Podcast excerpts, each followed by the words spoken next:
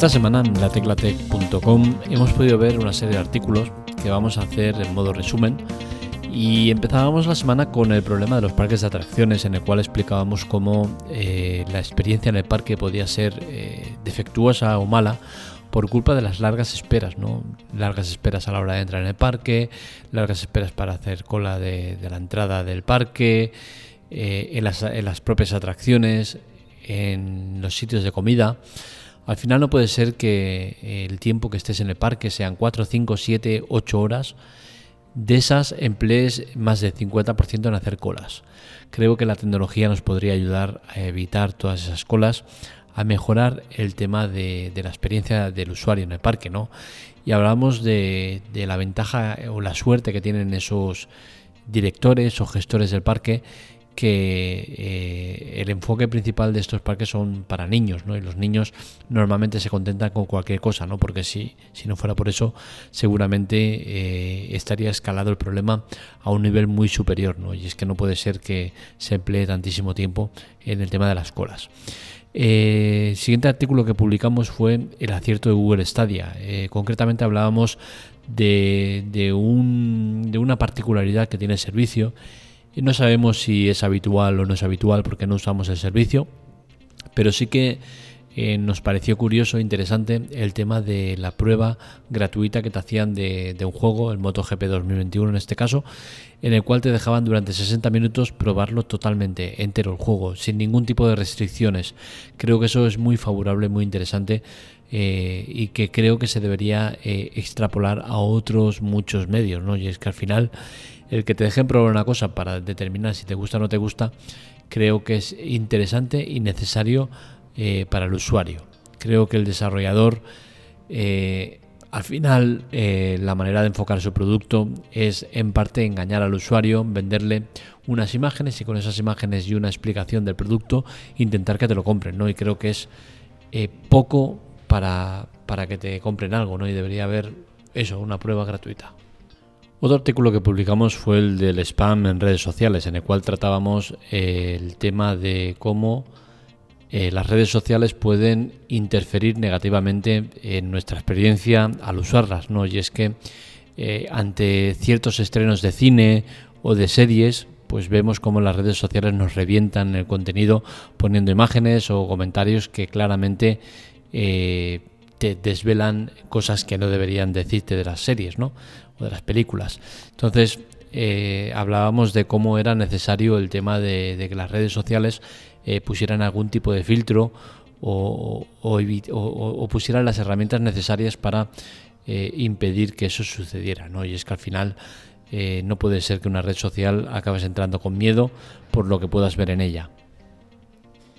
Otro artículo que publicamos fue el que hacía referencia a las empresas de comida a domicilio y cómo tenían impunidad ante ciertos problemas que podían generarnos, ¿no? como el tema de los retrasos a la hora de traer el pedido, eh, y cómo no existían un tipo de sanciones establecidas por el cual el cliente, pues al menos eh, saliera un poco recompensado de esa mala experiencia. ¿no? Lo que no puede ser es que una empresa de comida de domicilio te traiga la comida 45 minutos más tarde y no pasa absolutamente nada. O que como mucho te diga, mira, te hacemos un descuento para tu próximo pedido o cosas así. ¿no? Deberían existir un tipo de sanciones impuestas que, que llegados eh, pues media hora, pues eh, tanto de sanción, 60 minutos, tanto de sanción, y así eh, controlar un poco el tema de, la comida a domicilio, porque al final esa falta de regulación o de control hacen que muchas de estas empresas pues acaben abarcando mucho más trabajo del que pueden eh, permitirse y eso da como consecuencia que el usuario salga perjudicado. Otro artículo que, escribíamos era sobre una aplicación o web de diseño de vídeos profesional muy interesante en vídeo que permitía pues hacer mm, el tema de edición de, vídeo, montajes, eh, cosas muy interesantes. ¿no? La verdad es que eh, pese a que es algo complejo de usar, sí que entendemos que eh, la gente de InVideo ha hecho un buen trabajo, nos, dijeron, oye, mira, miraros el producto, a ver qué os parece y a ver si podéis hablar de él y tal, ¿no? Y la verdad es que nos pareció interesante y, bueno, es otro de los artículos que podéis encontrar en la web. Y por último, hoy hemos escrito sobre las marcas de otras marcas, un problema sobre eh, las empresas que manejan eh, sus marcas eh, que al final hacen que el usuario pues no pueda penalizar a aquel que se porta mal o que actúa mal con él, ¿no? Es decir, si yo tengo una mala experiencia con eh, tal marca, lo que no puede ser es que me vaya a otra marca porque diga, mira, para penalizar a esta voy a otra y que esa otra acabe siendo de la misma empresa, ¿no? Creo que debería existir un tipo de logo o identificativo identificación que permitiera que el usuario pudiera saber en todo momento a qué empresa está eh, representando esa otra empresa que hay, ¿no?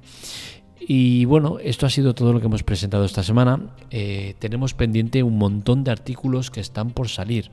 Tenemos, eh, la verdad es que nueve artículos. Normalmente no solemos tener tanto pendiente de publicar. no sé por cuál empezaremos la semana que viene. Seguramente lo pondré en, el canal y decidiré, dejaré a la gente que decida cuál quieren ver pero la verdad es que tenemos muchos temas. Mm, en principio no hay ninguno que, tenga peligro de caducar y es que alguna vez me ha pasado que artículos me acaban caducando en el tiempo y ya no tiene sentido el que vayan a ser publicados, ¿no?